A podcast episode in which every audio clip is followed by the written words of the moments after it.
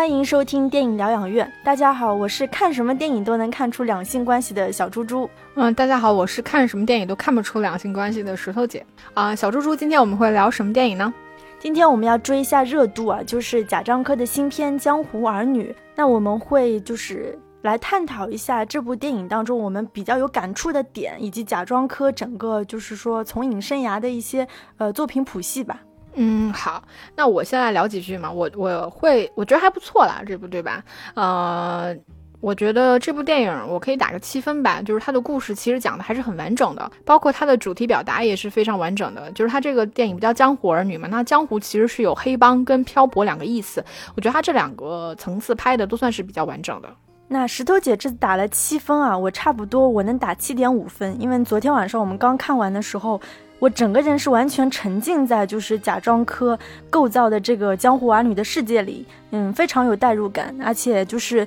作为也不算是贾樟柯的影迷吧，但是看过他很多电影，就是能看到他很多以往片子的影子，呃，所以我之后也会聊一聊，就是他整个作品当中的一个互文性的体现。说到江湖啊，我觉得就是，呃，江湖儿女这里面的江湖，它是通过这些儿女之间的情长和道义来反映社会变迁嘛，可以看出一种叫新江湖和旧江湖之间的转化。比如说影片开头，呃，那个找冰冰办事的那个二勇哥，他第二场紧接着第二场戏就交代了他已经被几个那个小孩捅死了。那二勇哥和冰冰他们之间的关系，我觉得也算是一种新旧江湖的交替吧。那到后面就是冰冰他出事入。狱，然后再到巧巧回到大同的打拼，他们俩之间又是一个新旧江湖的交替和转移。那其中有一场戏，我记得就是冰冰带着那个弟兄们啊，在看那个吴宇森的《喋血双雄》，他们是面对着电视机坐着，然后背后墙上写着那个“奇力断金”四个字。就是那时候的江湖，大家还是要靠把那个不同的酒倒在棚里面，大家一起喝，或者是一起看录像来维系这种江湖的形式感。而到了二零一八年，当冰冰再次回到大同时，他就问他之前的那个马仔说：“哎，你在这里拿不拿工资？”那个马仔说：“啊，我是拿工资的。”你可以看出，这时候所谓的江湖已经完全变了另外一个世界。对，所以就是我觉得这个里面江湖有两个层次嘛，像你说到的这一个江湖，其实它是一种形式上的，就是大家还是约定俗成，能够共同去，呃，崇尚的一种更高的东西的江湖。那另外一种另外一个层次的江湖，其实是漂泊，也就是一种现实意义上的一种江湖。那我觉得《江湖儿女》其实它跟《生和故人》一样，整个时间跨度是非常大的，从零一年到一八年，整个十七年。然后主要人物，呃，比如说像巧巧啊、斌哥他们的变化，跟整个城市的变迁。先这个主题讲的很完整，我觉得算是贾樟柯电影主题的一个集成，就是既有父辈的爱情，还有以山西人为核心的整个城市和国家的变迁。而且这次的格局，我觉得在贾樟柯的电影维度里面来说，算是比较大的，尤其是人和地域性的互动，我觉得是很强的。其实，因为贾樟柯太善于拍山西了，以至于他拍这个戏份的时候没有办法引起我们的注意。但是，当他去到凤姐的时候，就是人跟凤姐之间的那种变化，就是凤姐的广场、凤姐的那种石板路、凤姐很泥泞的路，我觉得人跟这个这些环境的那个感受是很强烈的。嗯，包括他在不同的环境下会遇到的人，但这个也涉及到我们说贾樟柯的一个算是比较局限性的地方，就是。尽管他算是一个比较作者性的导演，但是他只能拍某一个时间每某一个时间段吧，某一个时间段某一个地域性很强的一些题材。接着石头姐讲的，我觉得贾樟柯是非常受限于自己就是擅长的这个地域的呈现啊。比如说他上一部电影那个《山河故人》当中，他不是拍最后一段是那个澳洲的一些风景嘛？他只能拍就是呃海边特别高级的别墅，或者是那种比较高级的直升机的一些镜头。但是我觉得，难道你拍澳洲就仅仅限于这些很 fancy 的东西吗？就是能看出他他对于中国以外的东西，或者是这些很。很时尚、很西化的东西，它很当下的东西还是很难驾驭的。嗯，我觉得主要是他对这些东西没感觉吧。嗯。那其实我们可以顺便来回顾一下，就是贾樟柯他以往几部电影的主要的关注点，因为他的母题一贯都是叫时代变迁和新旧交替嘛。比如说，呃，他早期的电影《小五》，他其实描写的是九十年代中期的山西县城。那到了《站台》，它是贯穿整个八十年代。然后《任逍遥》对准的是二十一世纪交替时那批迷茫的年轻人。那《世界》呢，它描绘的是二零零三年的北京，那时候正好是 SARS。再到了。那个《三峡好人》，它记录的是呃二零零四年嘛。当时是三峡库区快淹没的奉节，以及二十四城记记录的是当时近半个世纪的成都叫四二零厂被卖掉的那一年是二零零五年。再到天注定，它讲述的正好是影片拍摄的那一年，就是二零一三年的故事。它片中的四个故事都是取自于当时的社会题材。那我昨天正好又补了一遍那个《海上传奇》嘛，那他关注的就是十九世纪中叶上海开埠到现在的这个上海，差不多将近一百多年的历史，通过十八个与上海有着千丝万缕的人物访谈串联起来的。所以你可以看出贾樟柯。他拍这些电影，他都在探讨这个时代变迁，所以这个也是贾樟柯拍拍这种嗯地域性。强的题材好看的原因，那我们再说回就是《江湖儿女》这部电影，它这部电影里面其实主要的地点一共是三处，第一处是山西大同，然后第二处是这个重庆奉节，那其实以前奉节是四川省的，然后包括新疆，最终又回到了大同。通过这种不同的地域人口混杂，然后更大规模的体现了各个地区正在发生的变化。其实它当中有一场很浓缩的戏份，就是乔乔本来不是想坐那个去武汉的车转车回山西的时候，其实那场车上面坐的所有人都是外地人。就是大家都是来自不同地方，也要去往不同地方，然后探讨的都是能去哪里赚钱。我觉得这个是一个比较浓缩的一场戏。此外，我觉得贾樟柯在这部电影里面关于城市和国家变迁的主题表达设计还是很高明的。就是迁徙这件事情，其实几乎是从始至终的。一方面，它是表现山西以外的地方，就是透过嗯，透过巧巧的视线来带观众观察这种地域地缘性的变迁。就是他来到奉节寻人，然后当时三峡正在进行大规模的迁徙。所以港口码头一直是有人在等待轮船的，而同时呢，就像兵哥这样的外来人口又到这个地方来淘金。第二重地方，我觉得是山西本地，十几年的变迁就是会让这个地方变得很陌生。但是其实你真正的本地人会发现，有一些角落还是跟你原来的印象中的地方是差不多的。但是即便是在这些地方呢，人员也会发生变化，生存规则也会发生变化。像你说的拿工资，啊，当它都透露出一种就是世事变迁。于是，在山西本地，我们我们看到它比起。嗯，这种地貌或者是地缘的变化，它表现的更多的是一种社会规则的变化，还有一种是文化的混合和杂糅。比如说，因为文化变迁，它也是随着人的迁徙而来的嘛。比如说，在那个蹦迪和拉丁舞这两个两个舞种，然后香烟和雪茄这两种烟，然后包括别墅和农村土房这两种呃这种不同的。建筑等等，呃，那我觉得在这种文化变迁里面，它的集体主义和个人主义是并行不悖的。比如说，里面电影里面也拍到了，就是跳广场舞啊，还有就是巧巧在监狱里面有一场广播体操的戏份嘛，这些都是一些集体主义的行为。嗯，我觉得这些信息跟那个里面有一些一场街头街头表演，就是有多少爱可以重来这种靡靡之音相对比，我觉得还是有很强烈的一个差别。其实讲到迁徙，我们就一定会讲到一个东西，就是交通工具，这个也是在那个贾樟柯的电影里面经常会拍到的。那像《江湖儿女》这部电影里面，他拍到了巴士。是，然后摩托车、小轿车，包括送行车啊、轮船啊、呃绿皮火车啊、高铁那种，还有那种，嗯，那就是那种半厢式的那种货车吧。其实差不多有八种以上的交通工具，所以人无论是年轻还是年老，无论你是自由还是监禁，就无论你身体健康还是患病，其实你永远都处在一个不不断迁徙的过程中。而且迁徙又涉到涉及到另外一个问题，就是身份认同，就是我是谁。因为我们中国人其实是非常追求身份认同的，所以本地人。异乡人的感觉会非常明显，比如说这部电影里面他演到了，就是本地人你可能会欺负外地人，然后《江湖儿女》里面也设计了一场丢身份证的戏，嗯，其实这场戏设计的不是特别高明，你一看你就知道他在干什么，但是当你看到一个人他在外地丢了身份证以后，他几乎是无处可去的，他他住不了旅馆，他也没有一个落脚地，也证明不了他是谁，所以后面他找到了身份证之后，他会在餐厅里面很认真的去擦他的身份证，我觉得这些都是一些相互呼应的戏份吧。那聊到这里，就是这个。你都能看到两性关系的小猪猪，你你你给我们聊聊你在这部电影里面看到的一些父母爱情吧。就是我看这部电影的时候，就是我不断的会有非常强烈的觉得这是在拍一部我们父辈之间那种爱情吧。那比如说像第一段里面那个巧巧，她是作为一个大哥背后的女人，所以就是比如说兵哥他的烟放在哪里，巧巧会去接，比如说。别人送给斌哥的钱放在哪里，巧巧也会去接。他巧巧的职责更多的是一个，就是呃陪衬或者是帮衬的这样的一个作用。那我联想到我们父辈的这种父母相处的这种爱情模式，其实也是一样的。但同时又有一点，就是我觉得是很细腻的一点，就比如说，呃，像一个家族当中风光的时候，都是男人冲在前面，女人是陪衬。但当一个家族没落，或者是发生一些不好的变故的时候，你就发现这时候冲在前面的是女人，因为只有女人身上那种那种坚韧、那种坚强，才可以撑起这个这个家族的很多事情。就是女人在撑这种厚重感吧。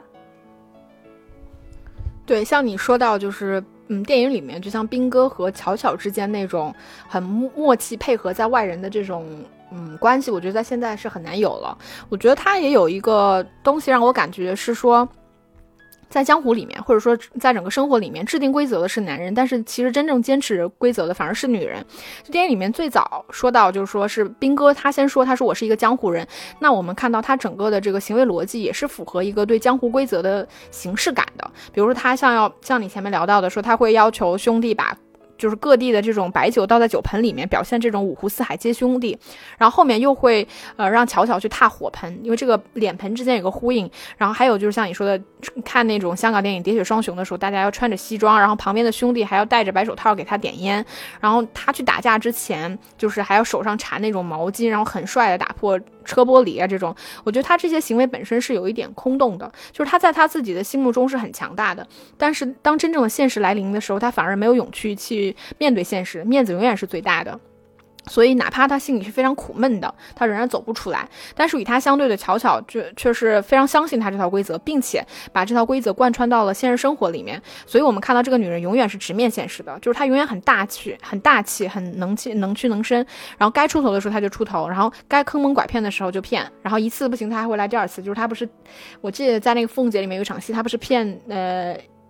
张一百，然后就说那个啊，我妹妹怀孕了，没骗成功。然后第二遍他会去骗张译，就是我妹妹怀孕了这种戏份，你会看得出来，这个女人她是很就哪怕是坑蒙拐骗这件事情，她也是很认真的，就是一遍一遍的。然后就是相当于她从凤姐离开的时候，那个应该是她人生最困顿的时候，就哪怕在那种情况下，她的表现也是很大气的，很落落大方的，嗯。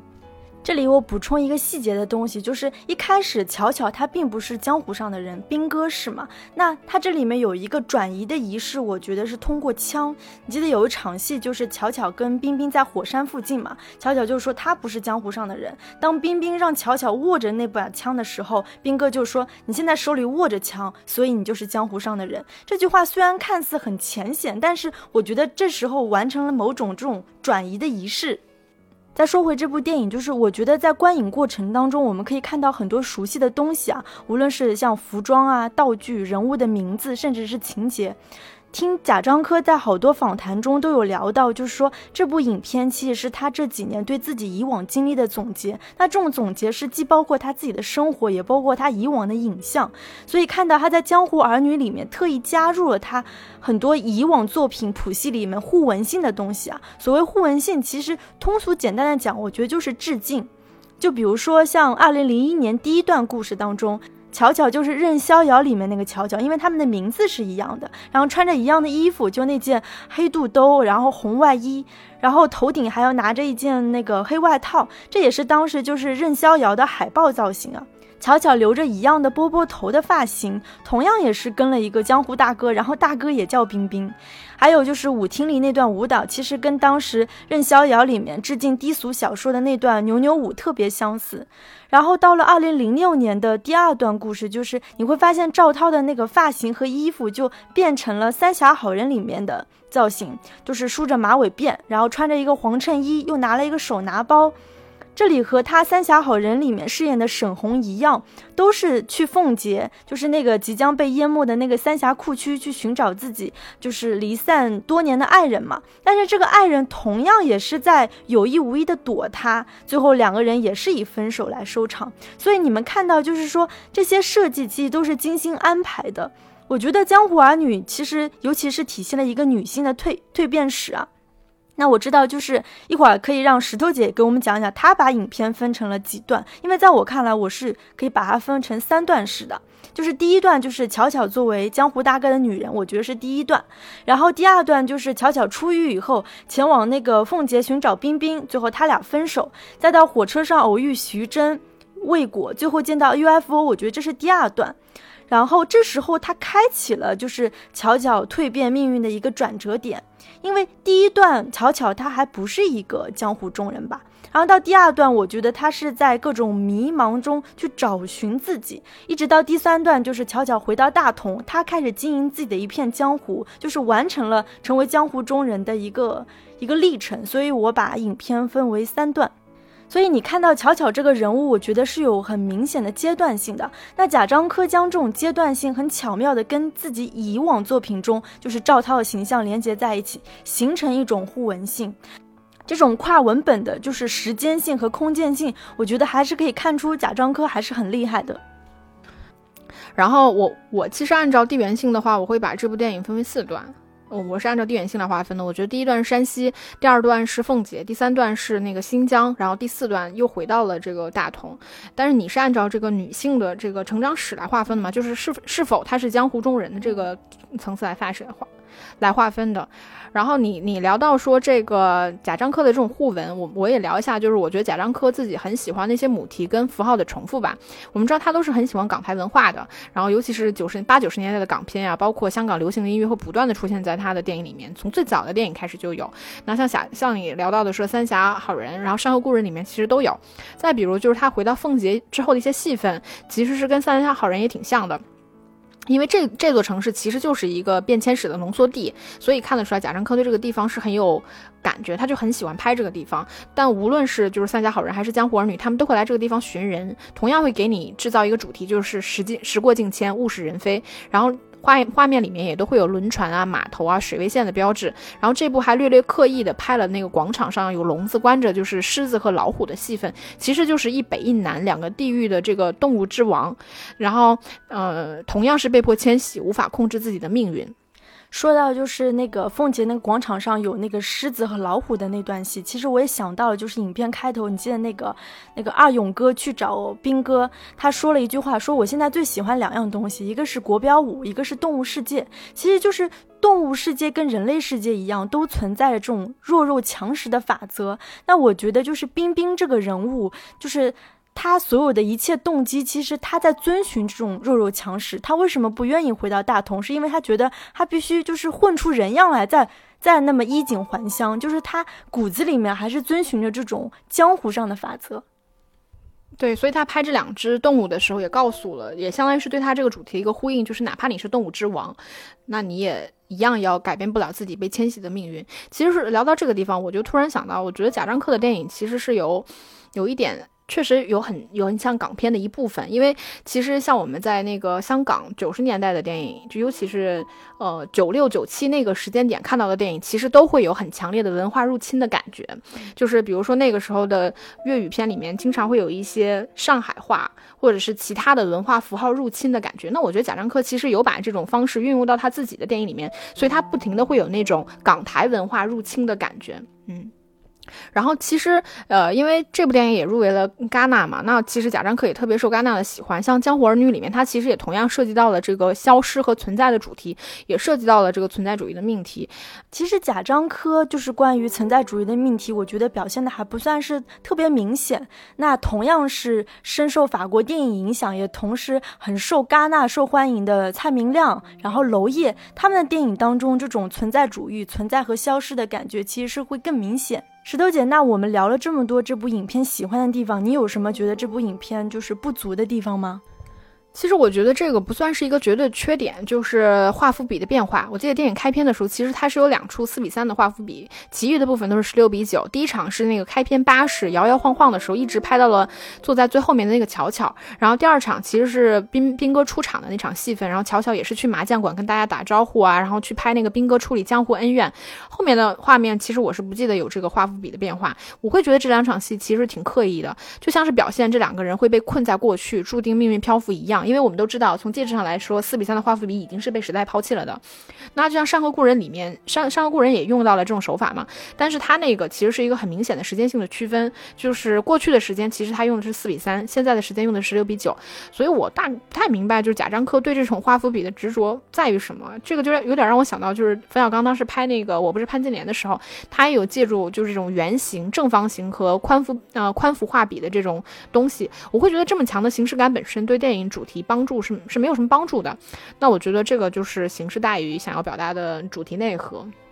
我觉得这一点上，贾樟柯很聪明的，就是他很迎合西方现在的口味啊。就是关于这种影像介质的不统一，其实是现在西方电影界比较流行或者感觉比较现代性的东西。石头姐，你记得当时我们在香港电影节的时候采访过一个年轻的导演，一个巴西，他是那个波尔图那部电影的导演。他当时那部电影当中，他就用了很多就是不同介质的影像，但是放在同一个电影当中。对我们当时，因为当时那个我印象比较深，那个导演他当时自己也在聊，说他想用介质，呃，他想借用不同的这种影像介质来表现不同的时空和不同的这个时间的差别，就是现实记忆这种东西。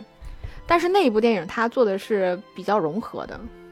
所以就是像。呃，这部《江湖儿女》就是你可以看出，它同样也是运用了很多不同的介质啊，就是有手持，对吧？有这种呃数码影像，然后再到那个影片结尾，甚至拍那个监控监控录像。它影片上其实是会有一个不统一的感觉，那通常就是一个导演会说，呃，我用十五毫米镜头是可以保保持画风一致，然后有很多中景呢，我需要五十毫米的镜头，因为需要离演员更近一些，或者当故事需要保持一些距离的时候，就用那个广角的二十五毫米镜头。那你看很多第一视角或者是跟拍电子游戏都是这样的，像王家卫啊，呃，像杜可风啊，他们都是很喜欢用那个广角镜头的导演。那再比如说那个法国导演菲利普·加瑞尔，就是前一阵比较火的那个呃《一日情人》啊，《女人的阴影》这些电影，可以看出他是很爱用特写，然后很喜欢离演员很近的。那所有这些镜头的选择都是根据就是故事和风格，将不同的镜头效果放在同一部影片当中。我觉得这一点本身就蛮有意思的，它可以去呈现对时间啊、空间、对记忆的不同感知。那在这部《江湖儿女》当中，就是你记得开头那个大巴车里的镜头，应该是手持数码的，是大量的那种特写和跟拍，就影像看起来是很粗粝的，就是很有纪实感的。那石头姐，你有没有其他就是印象比较深刻的就是不同介质的镜头？我印象比较深的是前面聊到那场，呃，兵哥他们在看那个《喋血双雄》那场电影的那个，呃，镜头的感觉，跟后面二零一八年拍大同的时候的那种感觉，因为他拍到大同的时候，其实完全很明显，他用的全部都是这种，呃，数码摄影机拍的，就是非常高清的那种感觉。我觉得这个对比还是挺明显的吧。但是这两套明显是很不同的美学风格，嗯。还有，我记得是影片结尾啊，就是呃那个监控视频。当时我看到有个采访说，贾樟柯说最后用监控他是临时起意的，他觉得因为监视器无处不在，就是已经变成了某种影像，但过一个月就会被删除。那人可以被删除，他觉得这个事情非常伤感。其实我们前面聊到波尔图的时候，我们也想到，当时就有一个聊到，就是说拍。用不同的介质去表现不同的时空，或者说不同的情感关系的时候，就我觉得这部分贾樟柯还是很有想法的。你看得出来，尤其他拍用他用监控这个东西，我觉得他是有想法。但是当时也涉及到另外一个问题，就是说戒指是不是真的足够？就是现有的戒指是不是真的足够支撑？呃，人想要表达的那种不同的时空关系，或者是人不同的层情感层次，我觉得这个还是有待商商讨的。但是呃，贾樟柯这部，我觉得在美学风风格的融合上还是有很大问题的。就尤其是就是我。前前面说到，就是斌哥他他所有的镜头从头到尾，我们都看到他的那个调性是做的很足的，就是无论是他拍看香港电影，或者是上街头打架，哪怕是他们在那个凤姐的小旅馆里面摊牌的时候，我觉得不能说拍的特别好看，但是那个镜头调度，我觉得都是很讲究的，哪怕那个画面本身都是很有质感的。但是到了一些镜头，我觉得就出了奇的难看。我印象比较深的就是他拍二零一八年大同市有一个一百八十度俯拍的镜头，就是哪怕说你是解释说为了给我看这个城市现在有多么难看。对吧？所有城市都长一样，那我觉得这个镜头的选取本身也是有问题的，因为它处理的这种粗糙，我觉得不是画质上的粗糙，而是审美上的粗糙，而且是很刻意的。对，除了这一点，就是石头姐刚刚聊到的是不足的地方。我还有一点就是，呃，你记得当时巧巧他在火车上就是偶遇徐峥的时候，他说他是见过 UFO 的人嘛，然后他后来在那个新疆中途。的火车中中途就下车了，却真的看见 UFO。像这种就是很带有魔幻色彩的东西，石头姐你会觉得有违和感吗？因为贾樟柯的电影本质上是很很现实主义的，这个部分我是不太喜欢的。我觉得他拍的有点粗糙，就是因为巧巧他本来就是一个。江湖，他反正是个江湖骗子吧，对吧？他撒起谎来就是张嘴就来。所以当他前面在火车上他说他见过 UFO 的时候，其实观众是不知道他是抱着什么样的想法去说这句话的，对吧？然后你观众也不知道他是否真的见过，因为哪怕就是回到二零零一年，在他最梦最梦幻的那段时间里面，他真的有可能说产生了幻觉或者真的看过，我觉得都是有可能。所以那个时候观众是一个未知的状态。那当他到了新疆之后，真的就给了那么一场很直接的、很科幻片的东西，我会觉得。嗯，有点想当然。嗯，我可以再引述一句贾樟柯的原话，他说：“这个这段戏就是意味着他在彻底的孤独感中把握了自己，用魔幻现实的手法呢引出飞碟，是要表示此刻的巧巧他已经可以与天地交流。”嗯，你说到这个，我想起他其中有一场戏特别逗，就是那个我们通常就像我们中。喜喜欢科幻小说的人，我们通常都我我都会跟我朋友聊，我说就大家还是要有一点宇宙观的，对吧？就是因为你有宇宙观，你真的整个人会觉得很渺小，你对其他的生物或者是人之间会怀有一种敬敬畏之心。但他这部里就就让那个徐峥调侃了一下这个部分，他就是他其实就是个骗子呀。然后他就说什么大家要有宇宙观，我们都是宇宙的囚徒这种话，我觉得就是还带有一点点讽刺的意味。那那个。最后，我觉得，呃，我觉得这个这个才是这部片子最大的问题吧，就是演员的表演。我觉得，因为这部电影里面，它其实分为了职业演员和业余演员，因为演员其实很明显关。观众其实很明显的感觉到这是两套表演方方式，而且这两套方式是割裂的。因为群众演员的演技是非常生硬和呆板的，当然这个并不一定是一个绝对的缺点。但是这种表演方式跟廖凡和赵涛那种非常成熟的演技方式放在一起的时候，你就会觉得非常尴尬。他这个一方面会让演员那种演的感觉更加的突兀，更加的明显；那另外一方面又会让演员群众演员不会演，就是他们很脸谱化的那种方式也变得非常明显。我记得有一场戏特别明显，就是那个二勇哥去找兵哥的时候，二勇哥那个演员应该明显就是一个非职业演员，因为他眼神的落脚点都是飘的，都是浮的。那在一旁的那个，在一旁的廖凡就演技就特别稳，就你能看出这种表演的差异。但是我另外一点也想到，我觉得这是贾樟柯。又是讨好西方电影界的一种方式。上一期节目我不是聊到了，就是鹏飞导演嘛，他的第一部《地下乡》当中，他就明显去用了这种非职业演员和职业演员的这种表演方式的差异。我当时还特地问了他，因为我我觉得他作为一个导演，他肯定是能分辨得出这种演技的差异。他说他就是故意这么这么用的。对，所以我们说像贾樟柯这种导演，他故意有去迎合电影节的口味，并不是说。刻意要去黑他，而是他真的这么做，像你说的。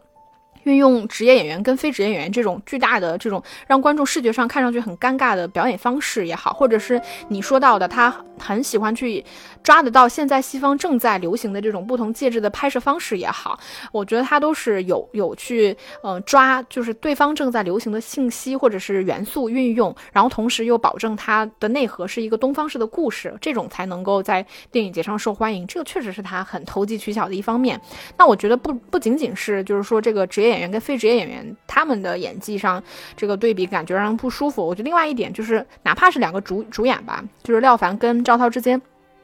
我觉得他们俩也是有问题的，就他们俩表演风风格差别太大了，尤其是赵涛在第一段，就是两千零一年那段表演二十几岁的时候，我觉得他表演其实有点过了，而且那段镜头也很刻意，就是他故意去拍他那种特写，就是眼睛转啊，包括很夸张的这种形体啊，表演方式啊，都是比较做作的。那这种感觉，直到二零零六年他从监狱里面放出来，然后去演他自己比较擅长的那种复杂的人物和呃心理的时候，我觉得才回到一个比较好的状态。但他这他的这个速度，其实跟廖凡的那个演技就是有。很很大的差别，因为廖凡的演技是，嗯，比较克制和有层次的，而他的这种新人物的这种推进是很缓慢且压抑的。我觉得他这个跟赵涛那种比较外化的表演方式是比较难兼容的，会让人感觉两个人不在一个频道上。而且，但是廖廖凡这次真的是演技大爆发，我觉得演的真的是太好了。就我印象比较深，他后面演那个脑出血、半边身子麻痹的时候，然后晚上脱毛衣呀，或者在那个炕上面去滚啊什么的，我觉得真的天呐，演的好好啊。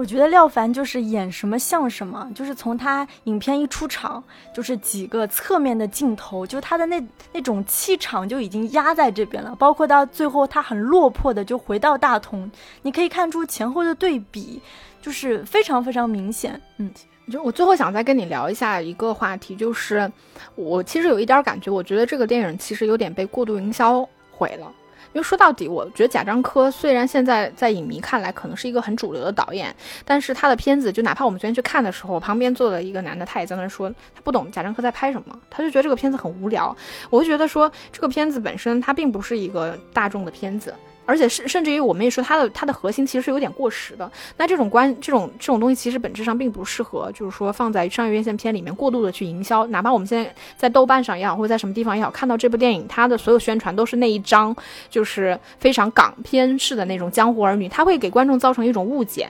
我觉得你把观众骗到了电影院，你会你会不会觉得就是说这种过度营销对这一类型的片子来说，其实是有一点过度消费，或者说并不太好的呢？